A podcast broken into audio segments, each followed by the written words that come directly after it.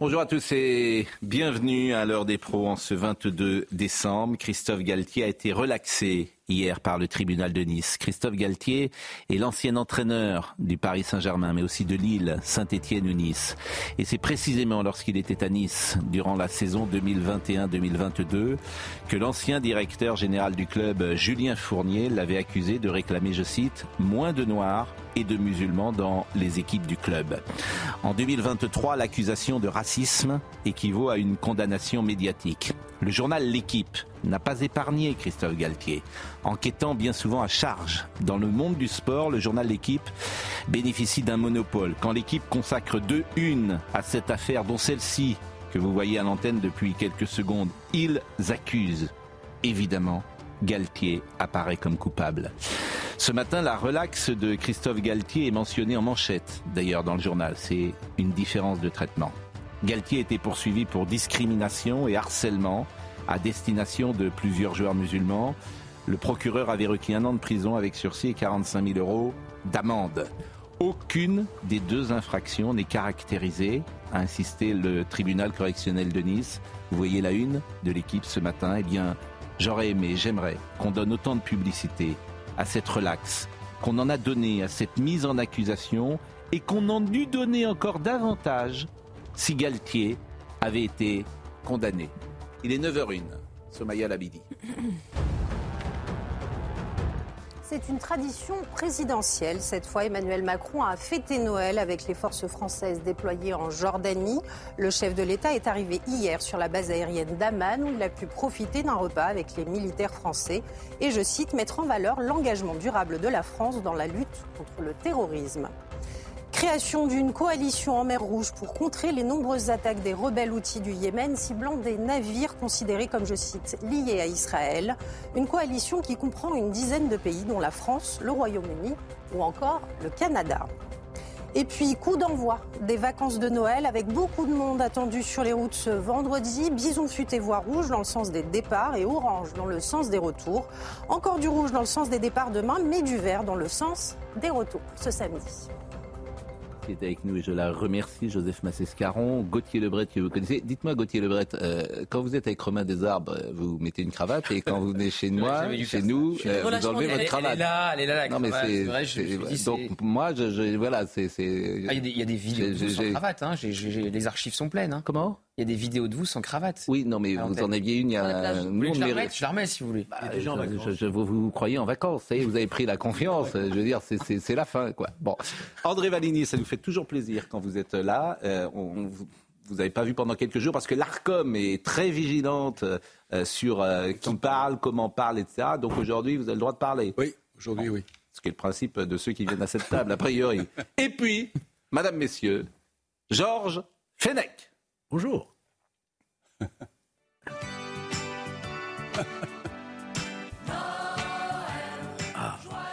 Georges Fenech a mis son costume du 14 juillet. Il ne va pas à la Garden Party tout à l'heure, mais euh, un costume d'été qu'il nous a mis parce que vous partez. Et je pars. Bientôt. Pour les îles Pour les îles, pour ma Guadeloupe. Pourquoi vous dites votre Guadeloupe? Parce que quand j'étais jeune, j'étais, j'ai vécu là-bas. Hmm. Ah oui euh, Et oui, j'étais substitut du procureur de la République, euh, à Pointe-à-Pitre. Ah Et j'ai gardé des attaches très fortes. Voilà. Et j'y retourne avec un immense plaisir. Ah, vous avez de la chance la compagnie ça, non? Oui. Vous avez de la chance de partir, surtout vous partez quand? Je pars la semaine prochaine. Ah oui. Et vous restez combien de temps? Huit jours. Bon, hmm. J'ai votre permission bah, oui, Évidemment, évidemment.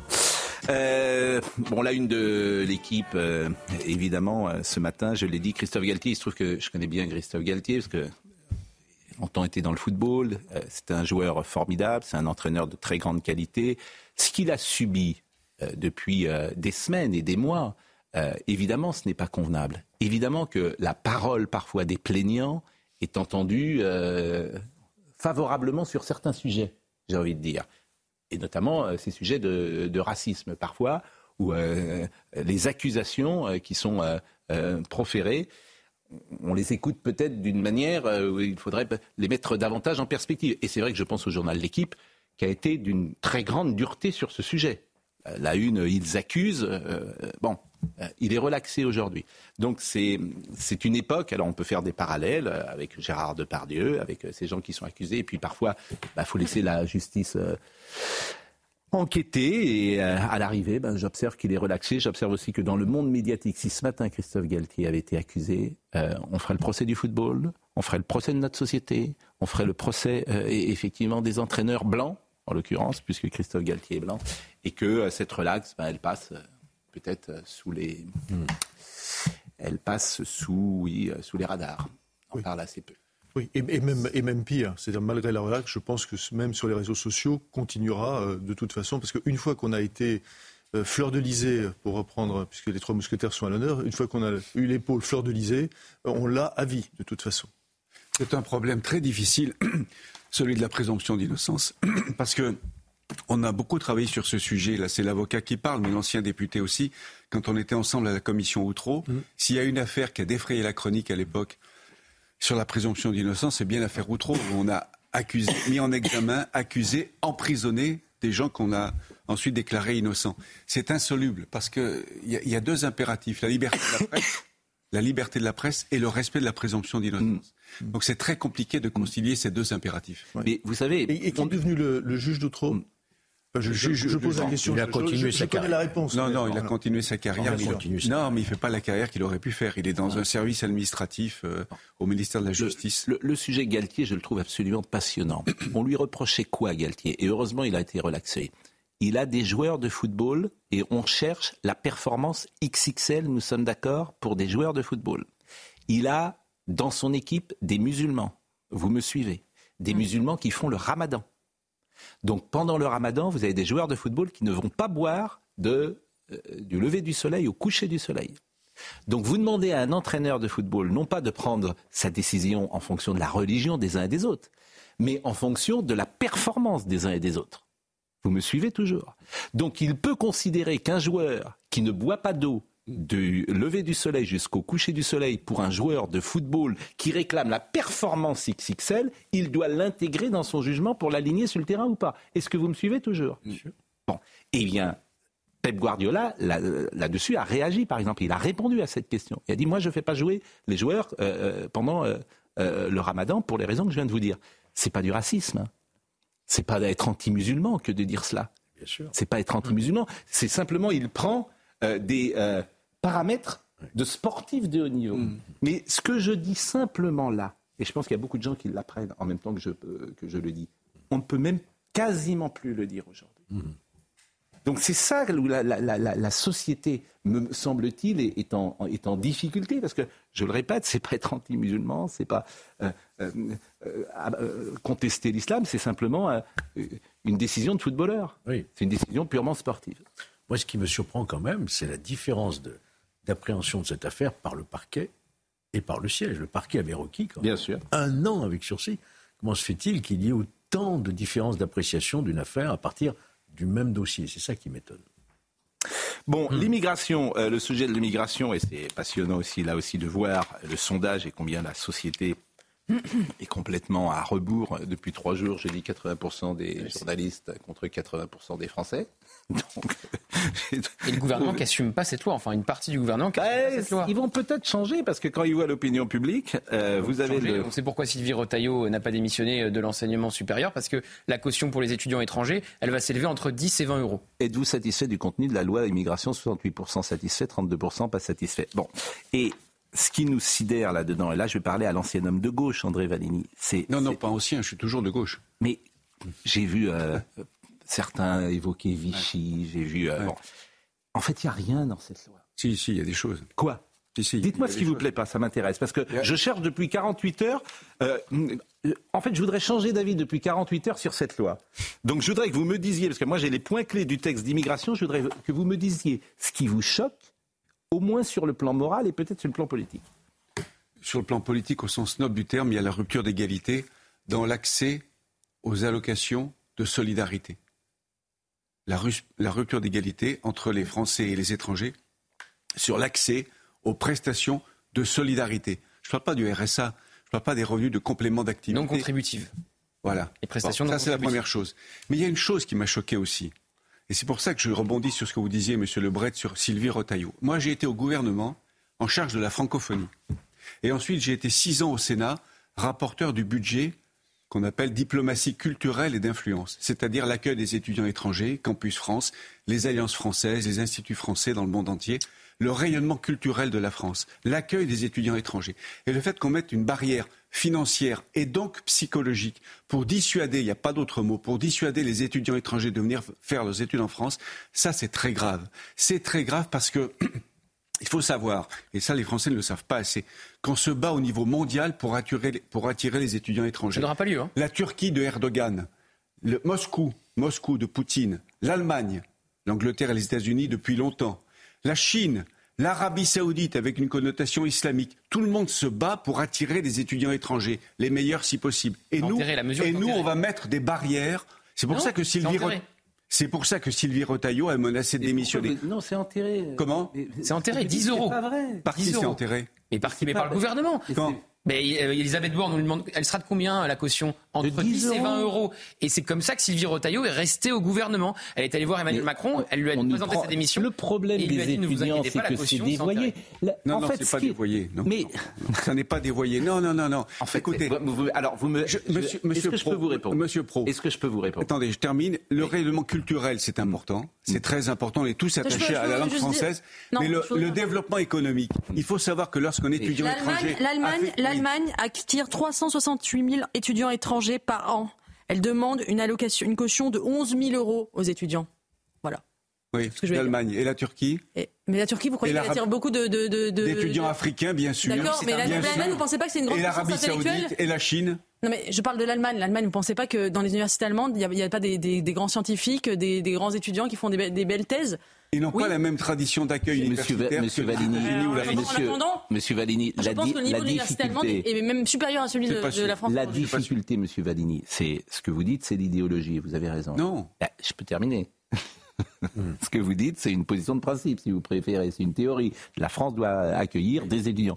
La réalité des universités, c'est quoi? Ils viennent huit jours, ils sont plus dans les amphis. Il y en a 100 000, c'est dévoyé. Parler à n'importe qui. Dire, le tous nos enfants sont. C'est qu'il n'y a plus d'argent. Tous nos enfants sont dans les universités. Ils me le disent. Vous récupérer de l'argent. Mais, me le...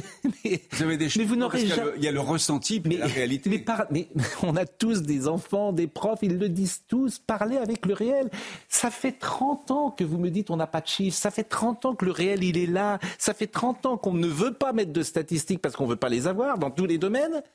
Et ça fait 30 ans qu'on crève de positions théoriques, comme vous venez de le dire. C'est pas théorique. Donc moi, effectivement, je suis pour une caution, parce qu'en fait, il faut mériter de venir en France. Il faut mériter. Parce que euh, quand, nous, nous sommes arrivés effectivement à Paris, etc., ben, c'était comme ça, c'était difficile, peut-être pourquoi pas. C'est très bien, je trouve c'est très bien quand on a 18-20 ans. Tu feras un emprunt, pourquoi pas Pourquoi pas Ça se passe dans les grandes universités américaines et ça me paraît plus intéressant. Et, dans cette loi, en plus, il n'y a même pas ça. Donc, euh, dans, cette loi, il n'y a pas ça. Donc, donc, tous les jours, moi, je cite cette loi. Tous les jours. Par exemple, euh, le droit du sol, il n'y a aucun souci.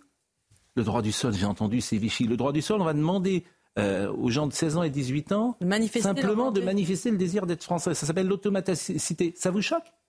Ça, ça ne me choque pas tellement. Le fait qu'à 16 ans, le regroupement familial, le regroupement familial, le regroupement familial, il était de, attendez, il était de 18 mois. Maintenant, on demande 24 mois avant que le compagnon ou la compagne vienne sur le territoire de France. 24 mois et on demande simplement à celui qui accueille sa compagne d'avoir un job. Ça vous choque ou pas? Moi, ce qui me choque. Est-ce que ça vous choque, ça? Oui, oui ça me choque. Pourquoi? Parce que ça participe d'un état d'esprit qui consiste à rendre plus difficile l'intégration. C'est-à-dire que l'intégration, parce que tu as, été deux ans sans, sans, ta compagne. Oui, on augmente. franchement, vous n'êtes pas sérieux. Non, mais si, monsieur. Ah non, vous n'êtes pas sérieux. Est-ce que vous n'êtes pas sérieux Je ne vais pas vous dire autre chose. Cette loi, elle était faite pour deux choses. Non, mais juste ralentir l'immigration. Est-ce que je peux répondre juste à ce point d'intégration? C'est un c'est une question fondamentale.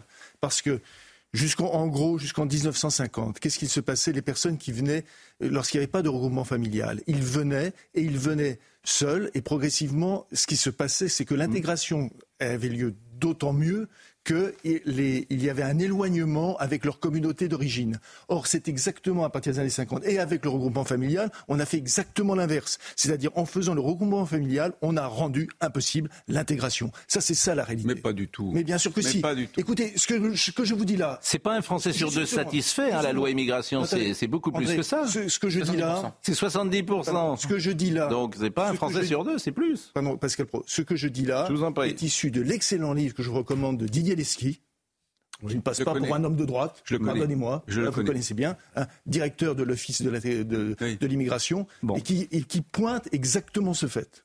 Bon, dernière chose avant de voir le sujet de Maxime Leguet, le tweet du syndicat de la magistrature. On comprend tout, hein Je l'ai pas vu. En fait, ben, on comprend tout.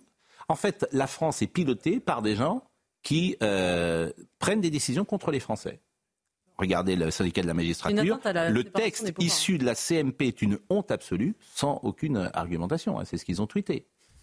Le, le texte issu de la CMP est une honte absolue, syndicat de la magistrature en France, mélange d'inhumanité, de cynisme et d'indignité, sans aucune argumentation. Je termine. Il est encore temps de sauver l'honneur républicain, retrait du texte. En fait, c'est une, ce qui se passe en France.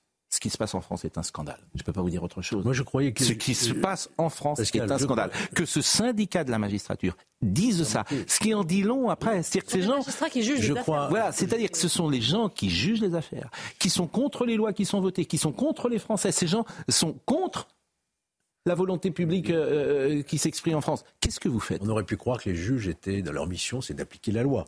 Et non pas de la commenter, de la critiquer ou de l'écarter.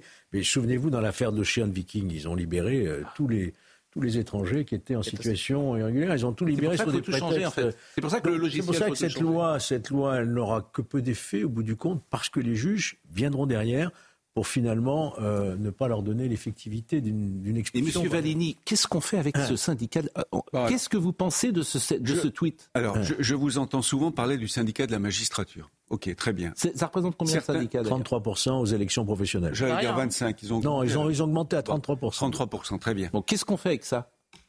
Qu'est-ce qu'on fait avec ça Je veux dire, avec ces magistrats? Qu'est-ce qu'on fait? On leur demande de respecter leur statut.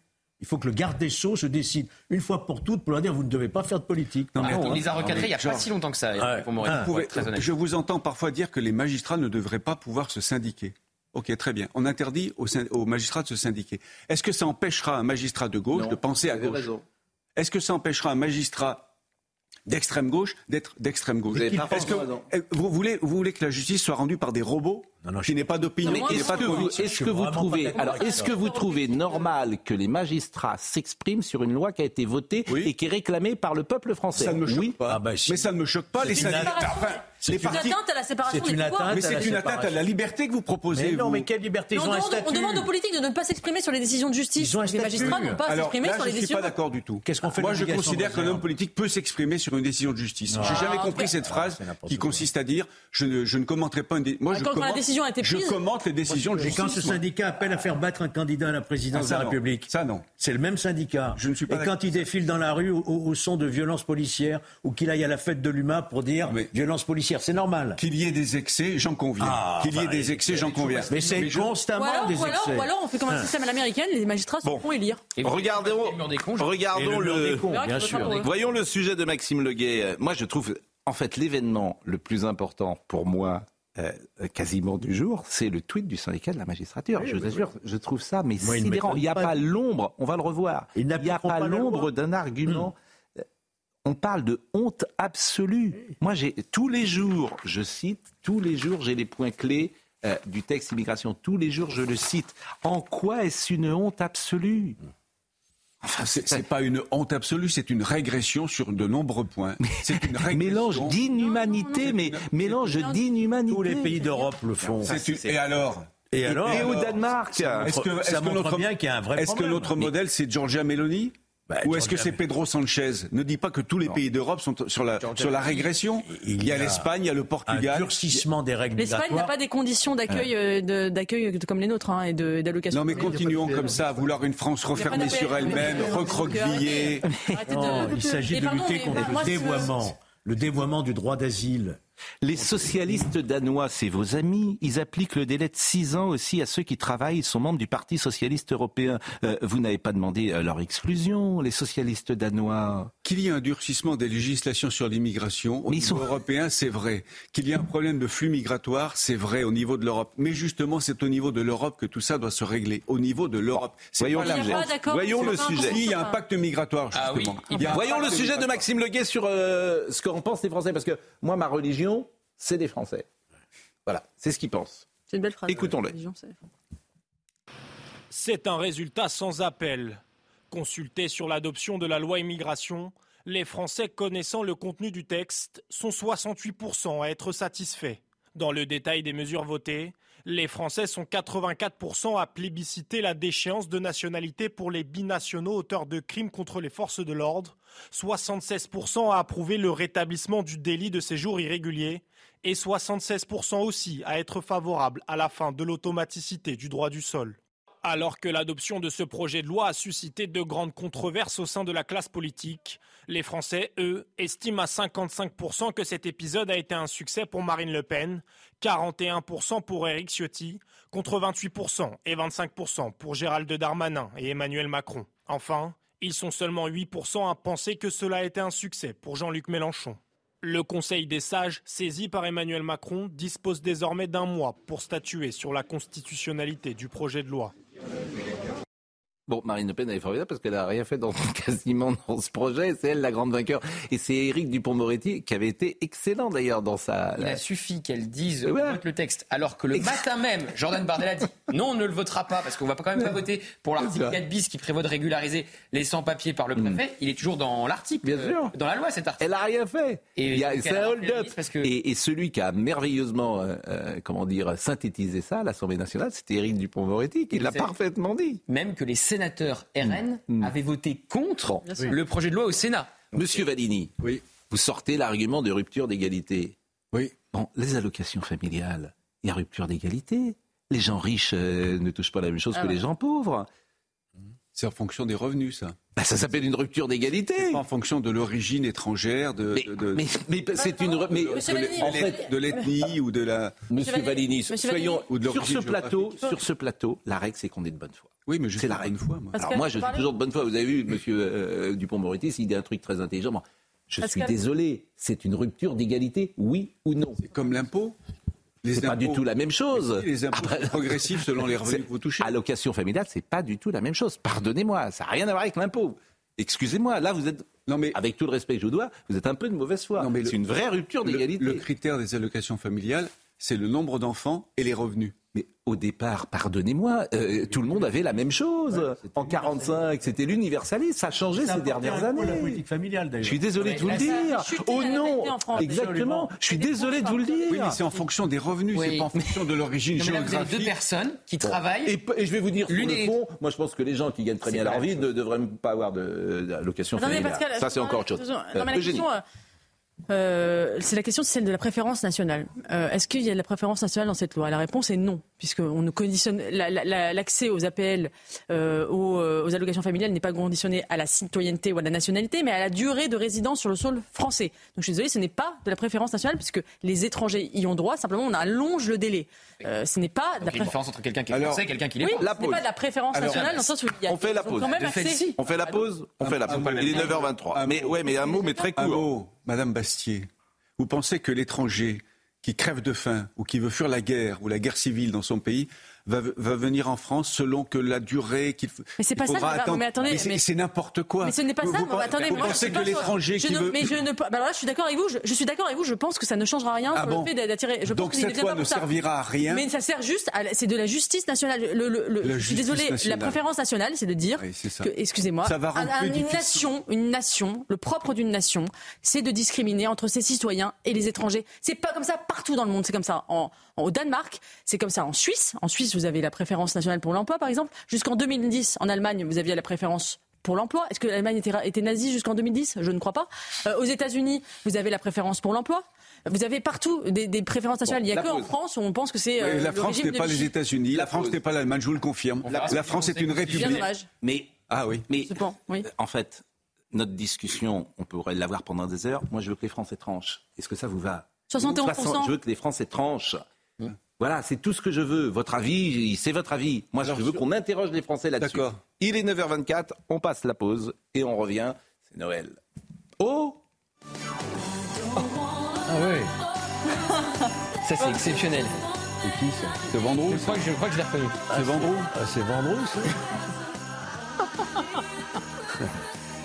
Mais là, on a. Ah ben non, mais on, a, on est un peu. Non, on a pub, là. Ah non ah, on est à l'antenne, c'est une surprise. Oh, le Père Noël Papa Noël. Oh Bonjour Père Noël. Comment ça va Père Noël C'est Vendroux. Et puis je vous reconnais pas du tout. Hein Parle pas. Il est muet le Père Noël Girondin de Bordeaux. Ah ouais, alors le, ça c'est Girondin. Le centième anniversaire de, du, 14 mai. Et eh ben, le, 14 mai, c'est le centième anniversaire du stade Jacques Chaban-Delmas. Le 14 mai, et, maillot de Bordeaux. Et les anciens, les anciens Bordelais qui vont jouer avec de variété vont jouer avec ce maillot-là, avec le scapulaire, Pascal. Je vais faire ma célèbre imitation de Jacques Chaban-Delmas que j'ai rencontré quand j'étais jeune journaliste. Et on a à fond. Allez, Bordeaux, allez-y carrément. Voilà. N'est-ce pas? Claude Bell, insupportable. Allez-y carrément. Allez, allez, j'y reste. Les Girondins, à fond. 14 Mais je reviens, je reviens, Pascal. Je reviens. Bonjour, bonjour, fraternité. Pascal, je, vais revenir parce que j'ai des cadeaux pour tout le monde. Ah. ah. Donc je vais revenir, mais vous, vous, faites votre émission comme si de rien n'était. Première et fois on va revenir. Je suis allé à Asquin. On avait tourné euh, toute une nuit avec lui pour un match. Bonjour, fraternité. il y avait sa femme qui s'appelait Micheline. Est-ce que vous pouvez apporter un café à nos amis? Les Girondins à fond. Allez, bravo. J'aimais bien Chabandelmas. Il était merveilleux. C'est merveilleux. La nouvelle société. Et, le et, Jean, et son fils, Jean-Jacques Chabandelmas, nous écoute régulièrement. Donc je le salue s'il est de ce matin. Il nous écoute, je l'ai prévenu. Ah, bah, vous parlez comme euh, Chaban maintenant. Mais, mais, attendez, je reviens, je vous laisse débattre. sujet sur la barbe. Elle est un peu dans. Il est, il, est merveilleux. Bon, merci de ce. Alors vraiment. Ça... mon petit Pascal. Ah, ah oui, bon, là, Noël, hein. là, ça, ah, il y a pro. pro. Ah, il y a Paris FC. Oui, il a mis pro. Oui. Ah, ah, oui, bah, au moment. Je reviens. Oui. et, c'est vrai que les Girondins de Bordeaux, euh, les Girondins de Bordeaux ont été une équipe avec Aimé Jacquet dans les années 80, avec René Girard, avec Giresse bien sûr, avec les frères euh, Vujovic, Dominique Dropsy, avec Dropsy qui nous a quittés. C'était euh, vraiment une équipe euh, exceptionnelle. Mais Bordeaux, c'est aussi et Gary, Lisa Razou, Lisa, Zidane après, Didier Kouikou, qui était euh, Didier Kouikou et Claude Bess. Claude. Et Didier Kouikou qui a joué à Nantes également. C'est Noël, c'est Noël aujourd'hui. Ah Marine Mais oui, je pensais que c'était. Elle m'avait pas dit Marine. Pas. Marine est au courant de tout. Serge Nedjar est au courant de tout. Tout le monde est au courant. Sauf moi. à tout à l'heure, Pascal. Adieu, vous avez du boulot. C'est bien la première fois que vous allez bosser. Ça fait 50 ans que je vous connais, mais là, les deux jours qui vont arriver, vous avez du job. À tout de suite.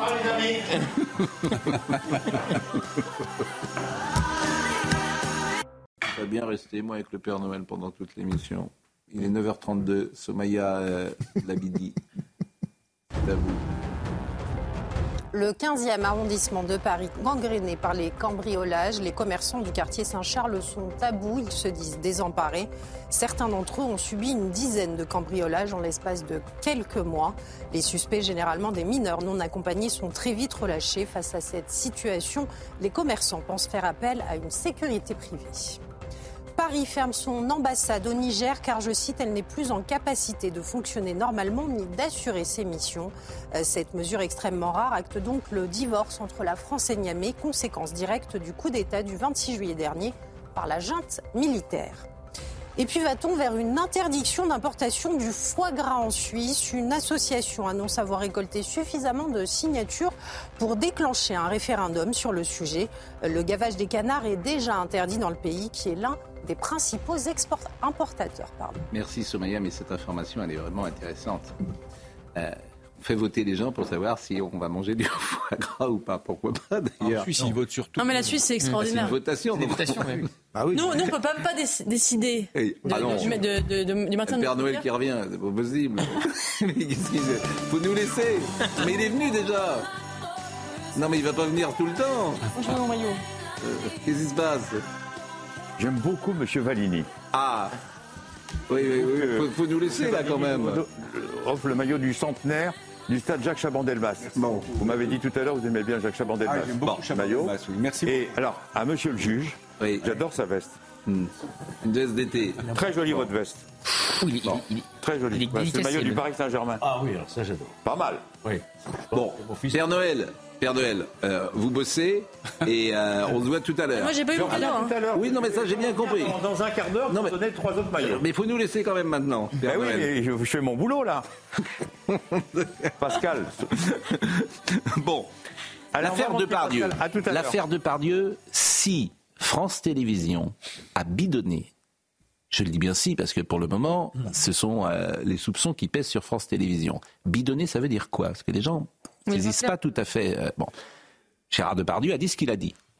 Mais est-ce qu'il parlait de la jeune fille, qui a une dizaine d'années sans doute, un enfant, sur euh, le cheval, ou est-ce qu'il parlait, pourquoi pas, d'une autre cavalière, et que le montage a mis cette jeune fille? Comme c'est la séquence la plus choquante du documentaire, d'ailleurs François Hollande en a parlé hier, en disant sexualisé, s'il y a bidonnage et il n'y a pas de plan séquence, il n'y a pas de plan séquence, donc déjà c'est un montage. On le voit que c'est un montage, mais peut-être que c'est un montage euh, euh, sur lequel il n'y a rien à dire. Mais peut-être que c'est complètement bidonné.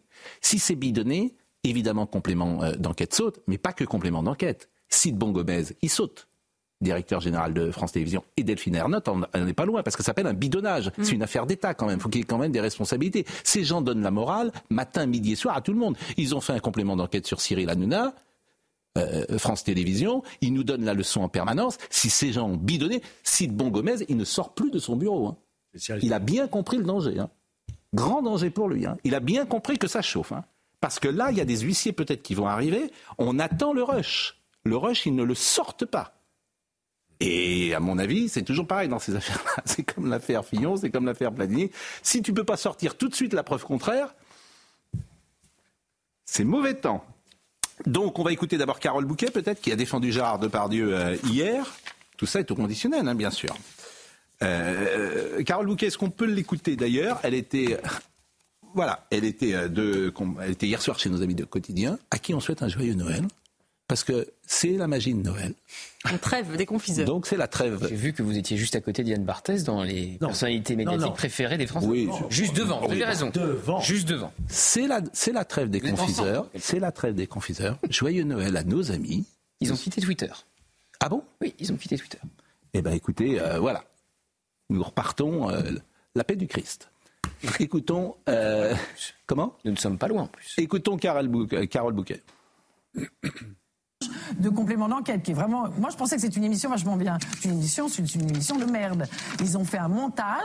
Euh, c'est des propos qui, sont effectivement graveleux, qui sont pas franchement euh, à sa gloire. Sur, euh, bon, mais, il l'a fait depuis toujours. Et puis ça fait rire, ça fait pas rire. On lui a dit, moi je lui dis, ça.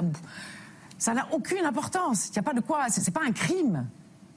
Et quant aux jeunes femmes qui se plaignent, que la justice fasse son travail. Et une fois qu'elle aura fait son travail, euh, voilà. Mais il ne peut pas, il peut pas être jugé à l'avance. C'est ce qui se passe depuis des mois. C'est insupportable. Et moi, maintenant, j'ai peur pour lui. Et c'est pourtant quelqu'un de solide. Et Carole Bouquet, elle a vécu. Disons. Gérard Depardieu. Oui. Était euh, sa compagne. Euh, Yann Moix, sur le montage. Elle a dit quelque chose d'essentiel. Hein. Ne pas être jugé à l'avance.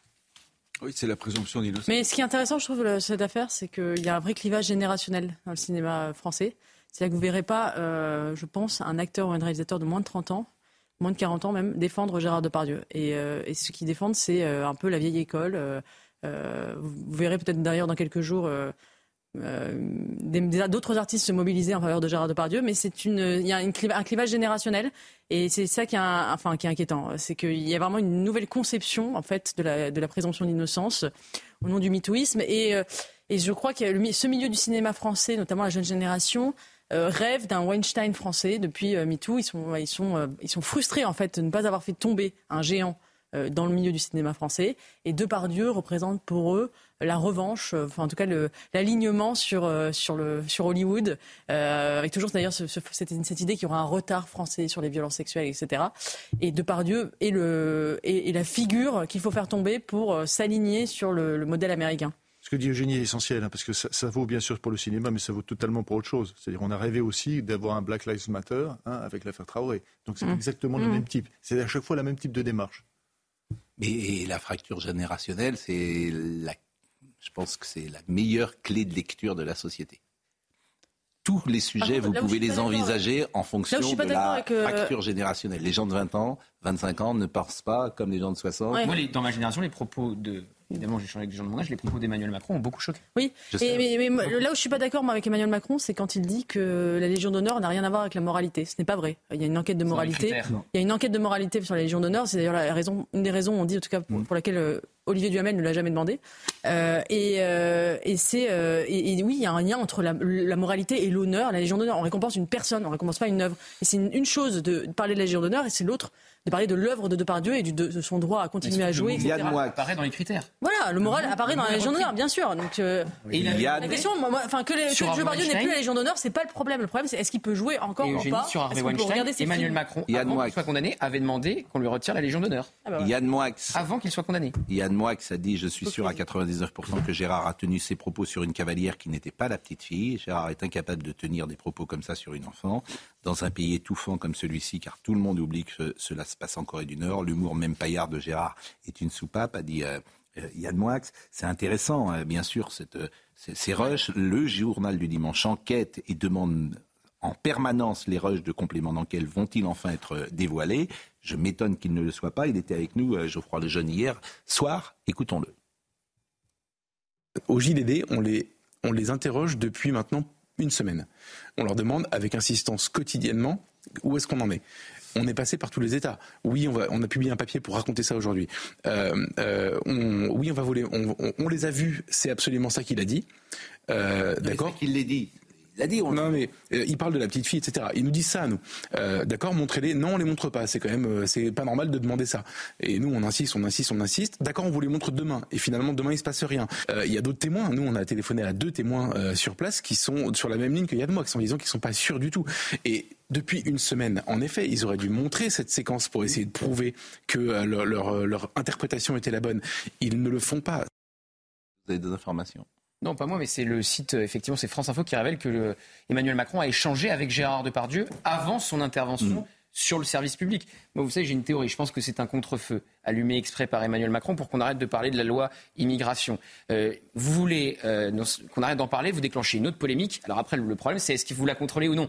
Et vous voyez bien qu'il va très loin. Donc, il tacle même sa ministre Ima Abdul qui sait très bien que ça va être repris.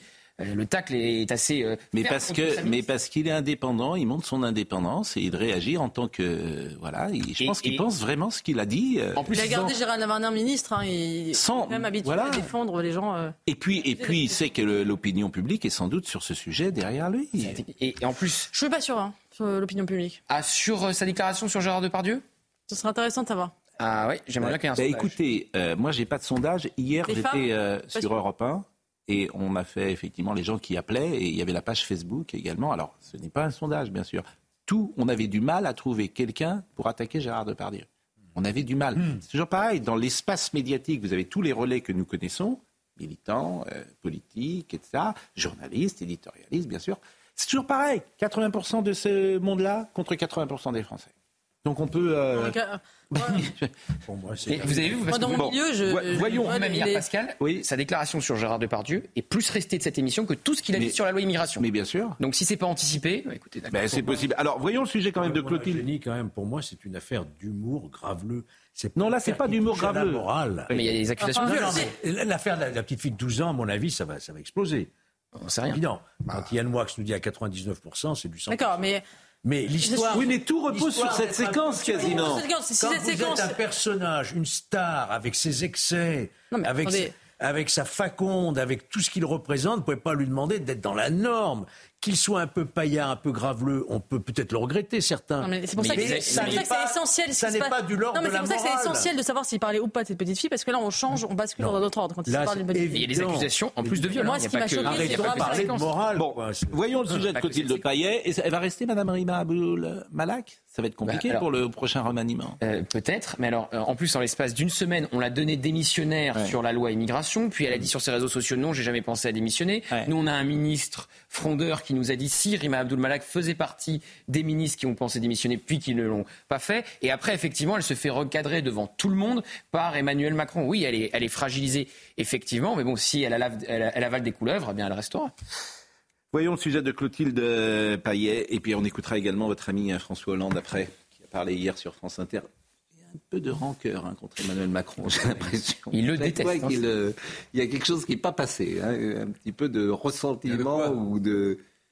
Mais que c'est la vie. Oui, c'est la vie. On est vivant. Qu'est-ce que voilà, ça n'est pas très grave. Ah, non. Je veux dire, c'est tout ça. Il faut avoir justement, faut respirer dans les cimes. Oui, il, est, il est lui, il est au ras du gazon. Il y a de quoi il peut s'en prendre qu'à lui-même. Mais bien, parce que voilà, je veux dire tout ça. Et alors Et alors Oui, quelqu'un était plus malin que lui. Et alors Et il s'en remet pas. Clotilde Payet. C'est hier soir qu'Emmanuel Macron a fait polémique en défendant Gérard Depardieu dans une interview. Pour lui, la Légion d'honneur de l'acteur ne devrait pas lui être retirée, malgré les propos qu'il a pu tenir dans un reportage. La question, c'est est-ce que je vais commencer à retirer la Légion d'honneur à des artistes ou des responsables quand ils disent des choses qui me choquent La réponse est non. Et je vous le dis tout de suite parce que ça n'est pas un ordre moral et je n'ai pas envie que ce le soit. Emmanuel Macron prend le contre-pied de la ministre de la Culture, Rima Abdul-Malak. Vendredi dernier, elle s'était dit scandalisée par le comportement de l'acteur et avait annoncé l'ouverture d'une procédure pour retirer sa décoration. Un conseil de la Légion d'honneur va se réunir pour savoir si cette Légion d'honneur va être suspendue. C'est une procédure que je comprends. C'est important d'ouvrir cette question. Une polémique qui a fait réagir les féministes comme Sandrine Rousseau et Anne-Cécile Maillefer. Les mots d'Emmanuel Macron au sujet de Depardieu sont encore une fois une insulte au mouvement de libération de la parole des victimes de violences sexuelles. Rien ne va dans les propos du président ce qui concerne Gérard Depardieu. Je n'aurai pas assez d'un tweet pour expliquer à quel point c'est indigne, abject pour les victimes et anachronique. Mais ce n'est pas nouveau en ce qui le concerne. N'a-t-il pas toujours défendu les puissants? Au-delà des féministes, les propos ont choqué une partie de la classe politique qui a également dénoncé la prise de position du président sur l'acteur. Bon, écoutons François Hollande, qui a dit un petit mot euh, justement, parce que lui, il reprend l'image, euh, bien sûr, euh, qui a choqué d'ailleurs tout le monde, à juste titre. Ah Mais si c'est un bidonnage, je le répète, écoutons le président, l'ancien président de la République. Il a parlé de Gérard Depardieu, de son talent et de la présomption d'innocence. Moi, je vais vous parler des 14 femmes agressées. Je vous parler des femmes humiliées. Je vous parler des femmes euh, bouleversées par les images euh, qu'elles ont vues. Je vous parler de toutes ces femmes qui, euh, au travers de Gérard Depardieu, voient à chaque fois ce qui peut être la violence, la domination, le mépris. C'est ça qui était attendu du président de la République. C'est de parler des femmes et pas simplement de dire que Gérard Depardieu était un grand acteur. En plus, il a eu une formule. Nous sommes tous fiers de Gérard Depardieu. Non. Nous ne sommes pas fiers de Gérard Depardieu quand, euh, regardant une jeune fille faisant du cheval à peine âgée de 12 ans, il la sexualise. Non, nous ne sommes pas fiers. Et ce que doit être la Légion d'honneur pour tous ceux qui la reçoivent, c'est la fierté. La fierté parce que c'est une action accomplie au service de l'intérêt général. Mais il y a un moment, euh, il faut aussi euh, parler clair et dire ce que euh, une action pour les femmes euh, suppose. Il a fait de cette cause euh, la, grande affaire de son quinquennat. Et voilà comment il traite la question de Gérard Depardieu. C'est la grande question de la violence faite aux femmes. Mais c'est une violence qui s'est produite, y compris avec les images qui ont été diffusées. Je ne doute pas que Mme Valérie Trier-Véder partage l'avis de François Hollande, de la façon élégante dont il se conduit avec les femmes non, mais ce qui est drôle, c'est que sa, rhétorique est exactement la même forme de rhétorique qu'il employait face à Nicolas Sarkozy lors du débat présidentiel. La même forme. C'est-à-dire qu'en fait, François Hollande reste et ne restera que comme éditorialiste. Attendez, non mais surtout moi ce qui, m'a le plus frappé dans l'interview de François Hollande, c'est la manière dont il a critiqué la loi immigration en disant que c'était un scandale absolu, que c'était affreux, qui reprenait les idées du RN.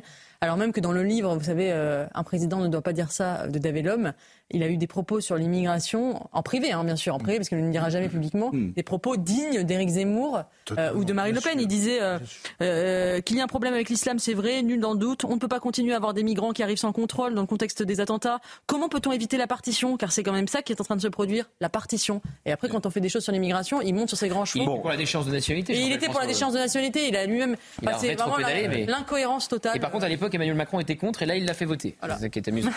Bon, euh, on referme le chapitre politique. Euh, un mot peut-être sur Agnès Firmin-Lebaudot, que nous connaissions à peine, qui est ministre de la Santé. Et qui a déjà un... qui aurait reçu c'est formidable ce gouvernement. 20 000 euros de cadeaux. Qu'aurait reçu lorsqu'elle était pharmacienne, c'est ça? Et il y a une enquête qui euh, visiblement la concerne. Elle a reçu une montre Omega, une montre Longines, une montre Tag Heuer, un Apple Watch 3 euh, iPhone, une enceinte de Vialet, 42 bouteilles de champagne, 10 magnums de champagne, 36 bouteilles de Porto, une, une TV Samsung, etc. Pardonnez-moi, ça me fait sourire, mais euh, ça va être très compliqué, manifestement. Ben, présomption d'innocence. Hein. Oui, oui. Ah non, mais là, c'est officiel, ça, elle l'a reçu, mais manifestement, bon. Elle, non, elle est suspectée d'abord. Elle est suspectée d'abord. Alors vous avez raison. Présomption d'innocence. C'est une enquête qui est encore. Vous avez parfaitement raison. Vous avez parfaitement raison. Bon, euh, vous voulez qu'on dise un mot sur. Euh, ça vous laisse. Euh, Monsieur Valini disait c'est dur d'être de gauche. Je disais ça en rentrée. Non, je disais c'est dur d'être de gauche, surtout quand on n'est pas de droite. C'est une phrase de Coluche oui. qui, à mon avis, est très vraie. Parce que défendre les idéaux, les idéaux, pas seulement les idées, l'idéal de, l'idéal de gauche, c'est difficile aujourd'hui. On est face à un, vent populiste qui souffle sur l'Europe. Euh, qui, vient, qui vient des États-Unis, qui souffle sur beaucoup de pays d'Europe, y compris le Danemark. Et pourquoi, à votre avis Parce qu'on n'a pas su régler certains eh problèmes, parce qu'on n'a pas su maîtriser le flux. Eh oui. Ben, bien sûr. Cet idéal de gauche, vous n'avez pas le monopole du cœur. Mais Monsieur Valini, parce qu'évidemment. Vous avez entendu ça. J'ai jamais dit qu'on avait non, Valini. un idéal de gauche au-dessus de tout le reste. Non, pas du. Oui, bah, j'ai un idéal, tu en as un aussi. Bah, et un idéal, l'humanisme, il est partagé par tout le monde. On est d'accord. On n'est pas l'apanage de la gauche. Non, mais je l'ai pas dit. Il y a des humanistes à droite, il y a des gens de droite qui sont très respectables. mais évidemment, heureux, il y a encore des gens de droite qui sont respectables. Votre phrase est magnifique. Ah oui, non, mais là, c'est l'inconscient qui a parlé. Là. J'ai pas dit ça. de droite qui sont, très respectables. Non, mais André, André, reprenez-vous. Non, je dis, si tu dis, il y a aussi des poissons volants. Non, non, non, pas du tout. Il y a des gens de droite qui sont très respectables dans les idées qu'ils défendent. Moi, je suis de formation gaulliste. J'ai été élevé dans le culte du général de Gaulle. Et j'ai emmené mon fils au mois d'août à colomber les deux églises. Mm. Ma référence, c'est le général de Gaulle. Et je suis de gauche. Et il y a des gens de droite que j'admire énormément, tout en eh ben, Chaban Delmas, par exemple, qui était un gaulliste social. Jacques ah oui, la, nouvelle société, la nouvelle société. Pardonnez-moi, c'est très, c'est très novateur la nouvelle société. Oui, Jacques Delors, Simon Nora, mais, bien sûr. mais, on, on, peut se rejoindre sur tout ça. Mais évidemment, on est tous des gaullistes. Et tout en étant de gauche, ah bon euh, Sur la nouvelle Pascal Pro le sait. Comment? La nouvelle société. Sur la nouvelle société. La nouvelle société, c'était très progressiste. Ah oui, il y avait. La nouvelle société, c'était oui. oui. Une façon... Ah, vous ne pouvez pas dire qu'il y a une somme d'erreurs depuis 30 euh, ans et dire que la nouvelle société, c'est un discours formidable. Mais si. ah non, c'est difficile. La formation professionnelle. Là, pardon, il y, a une sorte d'incohérence. Ah, ça nous arrive parfois d'être bah contradictoire, C'est la richesse. Très rarement. Très rarement. Vraiment très rarement. Bon, vous voulez qu'on dise un mot sur euh, Brigitte Bardot? Un mot sur Brigitte Bardot? Elle a sorti la sulfateuse. Hein. Ah, Brigitte Bardot. Oui, mais vous voyez, ce qui est intéressant, je l'ai dit hier, soir, euh, quand j'avais 10 ans, en 75, tous les gens qui avaient 80 ans me disaient quelle chance tu as de vivre dans le pays euh, dans lequel tu es à 10 ans.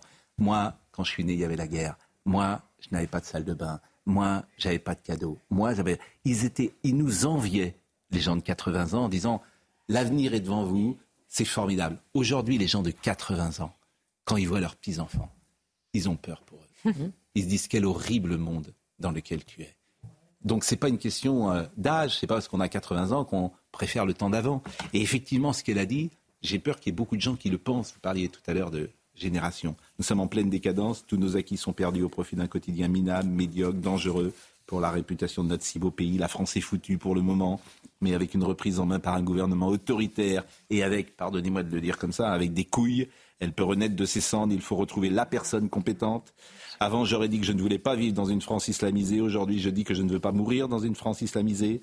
Euh, elle, cible effectivement l'islam en général, dit-elle, l'invasion islamiste, qui sont épouvantablement dangereux pour l'identité et la culture française. Ça a déjà commencé, c'est abominable pour les animaux, pour les hommes, pour tous. C'est l'opposé de notre civilisation. Elle attaque fortement Macron, euh, président Macron. Macron est nul, dit-elle, dans tout ce qui concerne la France, son peuple et ses animaux. Pire que le pape. Quand j'ai été reçu à l'Élysée, avant de me dire bonjour, il m'a serré la main et m'a lancé Vous allez m'engueuler. Je lui ai dit tout ce que j'avais à dire. Il n'a rien répondu. Peu importe quelle raison ou tort, c'est pas ce qui m'importe. En revanche, le sentiment que j'ai, André Valigny, c'est qu'il y a beaucoup de gens de 80 ans qui pensent comme elle. Souvent, quand on est âgé, on est inquiet pour l'avenir, pour bah non, je enfants, le contraire, ses enfants. Non, non, non. Le contraire, Moi, j'ai toujours connu des personnes âgées ou très âgées, très inquiètes de voir que la société avait changé, de s'inquiéter pour leurs enfants et leurs petits-enfants. Elle ne fait pas exception à la règle. Outre le fait qu'elle soit très très très réactionnaire et très conservatrice et très euh, branchée années 60, années 70, elle en est restée un peu là. Euh, elle, elle, est inquiète comme toutes les personnes âgées. Moi, mes parents, mes parents sont encore vivants. Ils ont 93 ans et 92 ans. Et j'ai un fils de 15 ans. Ils sont très inquiets pour leur petit-fils de 15 ans. Bah oui. Oui. Mais c'était pas le cas. Si, mes grands-parents étaient inquiets pour moi.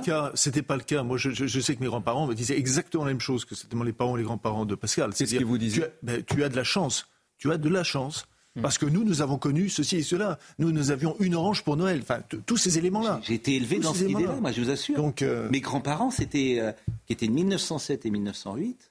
C'est ça. Qui étaient nés à Bretignolles-sur-Mer, euh, à une époque où entre Bretignolles-sur-Mer et Paris, la différence était Alors, je vais, je, hein. vais, je vais préciser un peu. Ils pensaient qu'on avait plus de chances de vivre dans le, dans le confort matériel. Eux avaient une orange pour Noël, je l'ai entendu aussi. Nous, on avait des jouets, des cadeaux, etc. Il faisait froid il faisait froid. Mon père me racontait qu'en 40, quand il se lève dans une mansarde à Nantes, il y a 3 degrés l'hiver. Moi, j'ai entendu ça 50 fois chez moi. Mais il 50 fois, 200 fois. Mais ils s'inquiétaient en même temps pour l'avenir. Ils avaient peur pour l'avenir. Ah, non, moi j'ai pas que Brigitte Bardot qui tiennent le même discours qu'elle. il y a, des gens beaucoup plus jeunes que Brigitte Bardot qui tiennent le même discours ah, qu'elle. Ah mais des réactionnaires, il y en a toutes les générations. C'est pas réactionnaire. Vous aimez la France d'aujourd'hui? Il y a des choses qui me plaisent plus ou moins. Oui la, la, violence verbale, la décivilisation, l'agressivité. Quand je suis à Paris, je, je, trouve ça vraiment difficile à vivre. Mm. On est plus heureux en province, la vie est plus apaisée, encore que, mais plus apaisée quand même. je vais pas ah citer une ville à laquelle je parle pas de Nantes. Je parle pas de Nantes. Je, parle de ma, de ma petite ville. Hein à part Nantes, on, non, arrêtez, on vit pas mal vous avez rapport, on dit que je dis du mal tous les jours de Nantes, donc ça suffit. Je ne dirai plus. C'est Noël. La magie de Noël. La trêve. C'est la trêve de Noël. On dit du mal de personne. Euh, sauf des anciens présidents de la République parfois. Ça peut arriver. 9h50. Oh là là, mais il revient encore. Euh. Je ne sais pas du tout qui est ce Père Noël qui vient depuis tout à l'heure. Ah oui, c'est le maillot du Girondin de Bordeaux. C'est bleu ou c'est noir C'est le maillot du Voilà.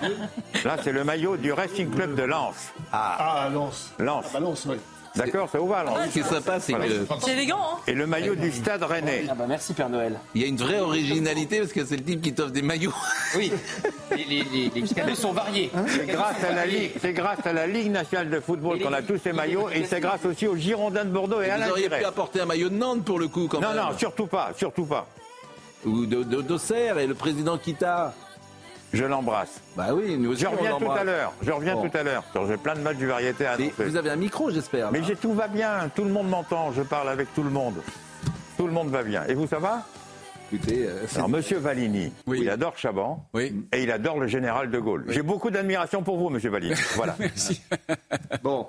À tout à l'heure. Euh, allez, la pause et euh, on va recevoir notre ami Fabien Oteniente. qui va nous dire les films de Noël qu'il faut voir. Puis on va essayer d'apporter un peu de légèreté dans cette dernière partie de l'émission. À tout de suite. Je peux pas faire. c'est lui qui a fait. Il est 10 heures et des chefs sont arrivés pour euh, nous parler du réveillon. Bonjour. Avec plaisir. Et heureux de vous recevoir sur ce plateau. Vous allez nous dire ce que vous préparez pour Noël. Vous nous avez apporté quoi? On a du foie gras, on a de la truffe du Berry et on a un peu la star des tables avec euh, une poularde de Bresse. Somaya Labidi nous rappelle les titres et ensuite on parle du repas de Noël. Agnès Firmin-Lebaudot dans la tourmente, la ministre de la Santé confirme être visée par une enquête. Elle aurait reçu pour 20 000 euros de cadeaux de la part des laboratoires Urgo lorsqu'elle était pharmacienne, une information révélée par la presse. Après des heures de paralysie hier, le trafic a repris sous la Manche. L'accord trouvé entre la direction d'Eurotunnel et les syndicats, je cite, permet la reprise graduelle des trafics des navettes ferroviaires. 30 euh, trains ont dû quand même être annulés hier et 6 liaisons Paris-Londres ont été rajoutées d'ici à dimanche pour combler. Et puis coup d'envoi des vacances de Noël avec beaucoup de monde attendu sur les routes ce vendredi. Bison futé voie rouge dans le sens des départs, orange dans le sens des retours. Euh, encore du rouge dans le sens des départs pour demain, mais du vert dans le sens des retours cette fois. Eugénie, je voulais vous remercier parce que c'est le dernier jour de l'école et je sais que vous avez un petit garçon à aller chercher. Exactement. Et euh, c'est Noël. Donc, quel âge il a votre petit garçon? Trois ans. Et donc, euh, il attend Noël, j'imagine. C'est un, des premiers Noël dont il va se souvenir, parce qu'il y a deux ans, je pense qu'on n'a peut-être pas de souvenir. Euh, le donc là, il comprend euh, l'affaire Noël, il comprend l'affaire du Père Noël. avec ce Père Noël qui est dans les studios. C'est un, merveilleux moment que vous allez vivre, j'imagine, en famille. vous avez deux enfants? Oui. Bon, et c'est un moment important de Noël, donc je voulais vous remercier. merci beaucoup. Merci surtout de. un joyeux Noël. Exactement, et merci de votre présence, de votre intelligence, de votre courage, de votre cadeau sensibilité. Non, mais c'est vrai, parce que vous êtes indispensable à cette émission. Merci. Donc, vraiment merci. Gauthier, vous, vous n'avez pas d'enfant. Vous en êtes un un peu.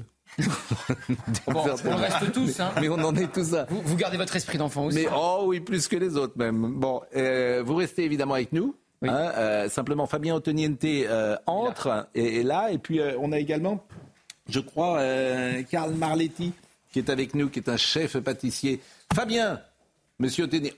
J'ai une énorme info, mais j'ose même pas vous la donner. Ah. Parce que je pense que vous, pouvez, vous êtes capable de m'engueuler. Donc je vais. Et elle vous concerne. Ah bon? Oui. Donc je vais, je, vais, je vais le dire et vous me dites ne le dites pas. Paraît-il qu'il y aurait fusion entre deux films. Ah Faut le dire ou pas? Entre deux films. Euh, mais c'est, faut pas encore le dire. Ah bah donc je le dis pas. Euh, donc, vous êtes étonné que je sache ça. Hein ah oui. Et il n'y a pas beaucoup de gens qui le savent. Hein ah non, non, Donc on n'en parle pas. Non, non, non. non ah, donc on en parle. En tout cas, le prochain, ne parle pas de ça. Le prochain, je... le, prochain c'est quoi? Le prochain, c'est 4-0. On a été greenlighté. 4-0 qui suite de 3-0 et après il y aura 5-0. Ah, Didier Bourdon. Mmh. Qu'on salue, qui nous écoute peut-être. Triomphe en ce moment avec son film euh, Chasse gardée. Mmh. Isabelle Nanty et de nombreuses surprises cinématographiques. Bon, je vous ai invité d'abord parce qu'on vous aime bien, et puis euh, ensuite parce que euh, vous allez nous dire les films de Noël qu'il faut voir. Bon, on parle de cinéma et on va manger. Mais non, mais vous restez quand même là. Et on va voir. Mais si vous allez aller en régie prendre un micro comme le Père Noël, et puis vous serez debout.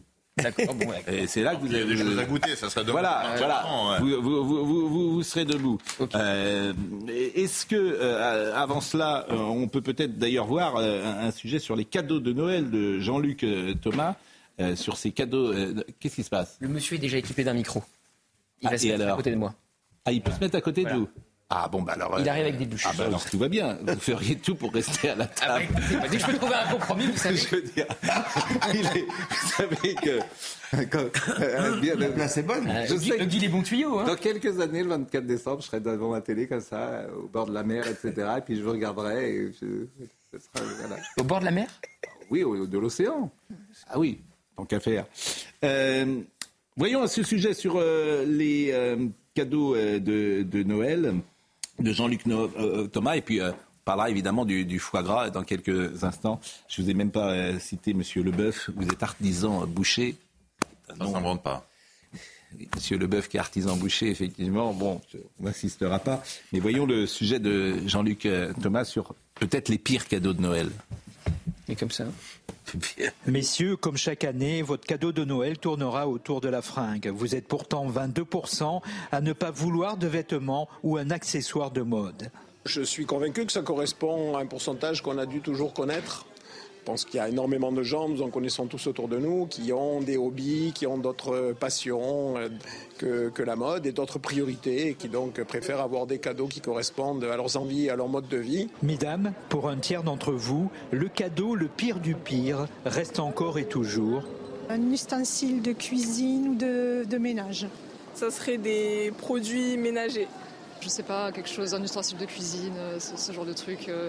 Fabricants et vendeurs font pourtant des efforts depuis plusieurs années. Esthétisme, simplicité et technologie séduisent de plus en plus de femmes, plus de 65%. On va pouvoir travailler vraiment sur des produits qui vont être très esthétiques, euh, sur lesquels on a des couleurs nouvelles aussi qui apparaissent et donc qui vont être euh, vraiment, qui vont jouer un rôle non seulement fonctionnel mais de décoration également. En pleine période de fête, offrir un cadeau doit rester d'abord et avant tout un plaisir, que l'on soit une femme ou un homme. Et puisque nous parlons euh, de, Noël, des pires cadeaux de Noël, le président Macron était hier en Jordanie pour euh, réveillonner, comme ça se fait traditionnellement, avec euh, les troupes françaises. Ça va Fabien? Le non, mais c'est parce qu'on a échangé. Il en manque qu'un café, ils sont parfaits tous les deux. Ah et le président Macron donc est parti en Jordanie avec d'ailleurs il y a toujours un repas un peu de fête qui est organisé. Le patron de l'Élysée, le chef de l'Élysée, c'est Monsieur Marx, je crois. qui a fait. Le chef de l'Élysée, c'est Fabrice Desvignes, qui est un collègue qui est meilleur envoyé de France aussi, normalement. Et en tout cas, je crois que j'ai cru lire que avait été pensé par M. Marx. Et puis, ça a été l'occasion pour Emmanuel Macron quand même de dire un mot politique cette fois-ci sur euh, le cessez-le-feu qu'il euh, réclame euh, dans la région, évidemment, du Proche-Orient.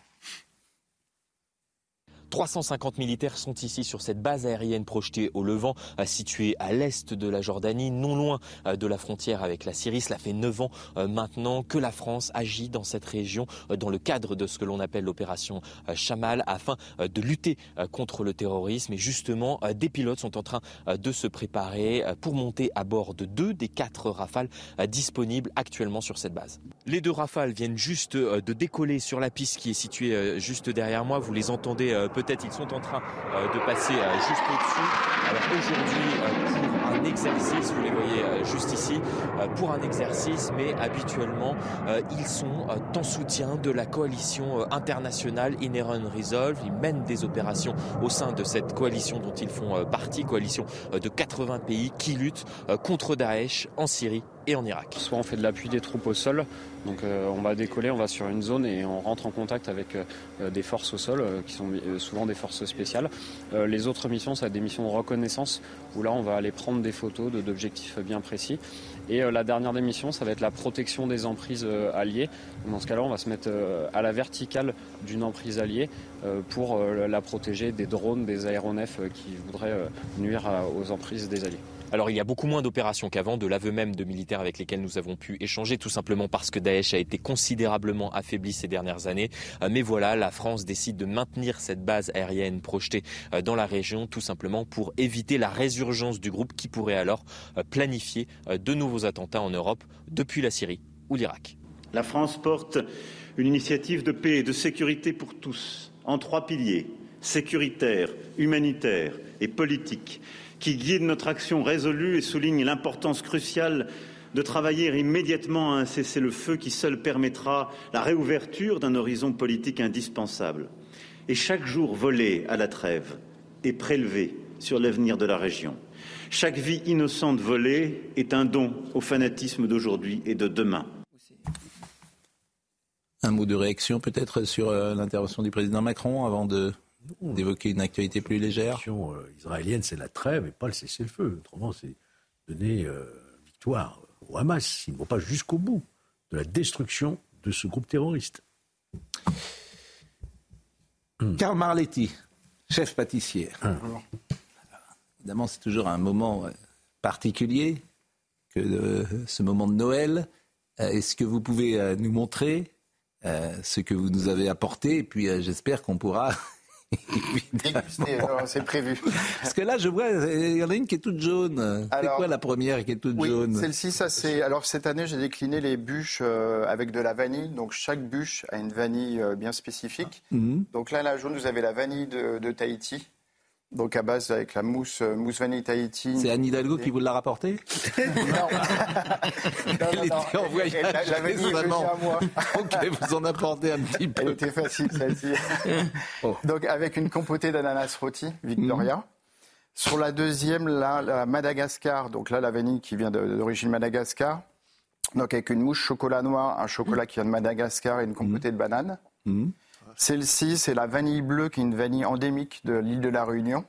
Donc elle est 100% euh, vanille avec des amandes caramélisées, un biscuit euh, aux amandes. Et celle-ci, c'est une vanille qui vient du Mexique. Donc là, à base de goyave, de figues de barbarie, de mangue. Et ça, ce sont quatre euh, bûches glacées. Alors non, ça c'est ce qu'on appelle les bûches pâtissières. Les, bûches pâtissières. Parce qu'il y a toujours débat entre bûches glacées et bûches pâtissières dans les familles. Euh, Fabien, je ne sais pas si, si des longs débats du, des après-midi de Noël. Bien, sûr. Ou contre. nous partageons, nous rions parce que nous partageons avec Fabien. Nous sommes noélophiles et ce qu'on adore, c'est à partir du 15 octobre, 1er novembre, quand arrive la perspective de Noël. Et le jour le plus horrible pour nous, c'est le 25 décembre à 17h. Ah. Vous savez, quand la fête est finie, le bourdon qu'on avait quand on était gosse, ça, ça, te, ça te tombait déballé. Quand il faut accompagner les parents à la gare avec les néons, quand la fête est finie. Là sonne le tocsin du bourdon. Et c'est un peu comme un dimanche soir, mais XXL. Comme dimanche soir. Ouais. XXL. Et voilà, donc on s'appelle parfois à 17h en disant fini. Voilà, on y est.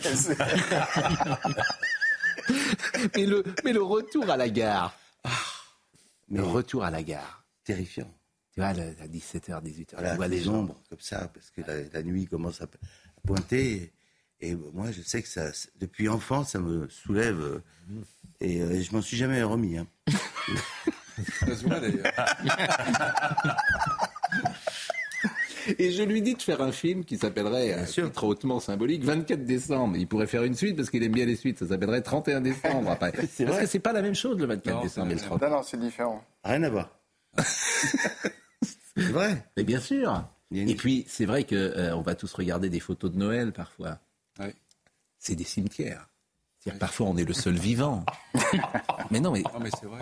Mais monsieur Leboeuf, on regarde des photos de Noël, euh, tout le monde est mort. Pardonnez-moi de le dire comme ça. Mais tout le monde est mort. Les, grands-parents, quand j'avais 10 ans, mes parrains, marraines, grands-parents, tout le monde est mort. Oui, oui, oui. Et les prochains, c'est nous. Allez, joyeux Noël